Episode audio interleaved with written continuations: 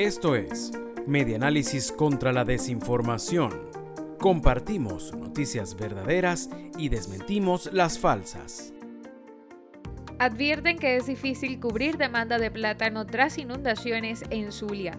Yurimar Quintero, gerente general de la Fundación para el Mejoramiento del Plátano en Venezuela, FUMPLAVEN, señaló que aún no se ha podido evaluar los daños hechos por las fuertes lluvias, ya que no han podido acceder al lugar y no han podido establecer comunicaciones por la falta de cobertura.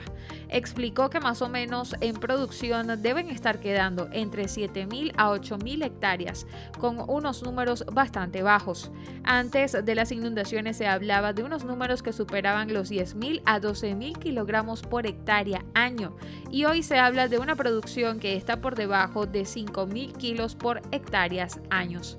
Indicó que es una situación de urgencia, es una situación bastante complicada porque no se sabe cómo van a hacer para cubrir la demanda que requieren los mercados. Asimismo, indicó que a inicios del año 2021 tenían una producción de 80 millones de kilogramos, pero a inicios del año 2022 contó con 50 millones de kilogramos porque ha venido decreciendo la producción de plátano.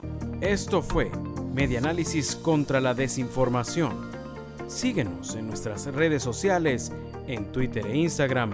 Somos arroba medianálisis e ingresa a nuestra página web www.medianálisis.org.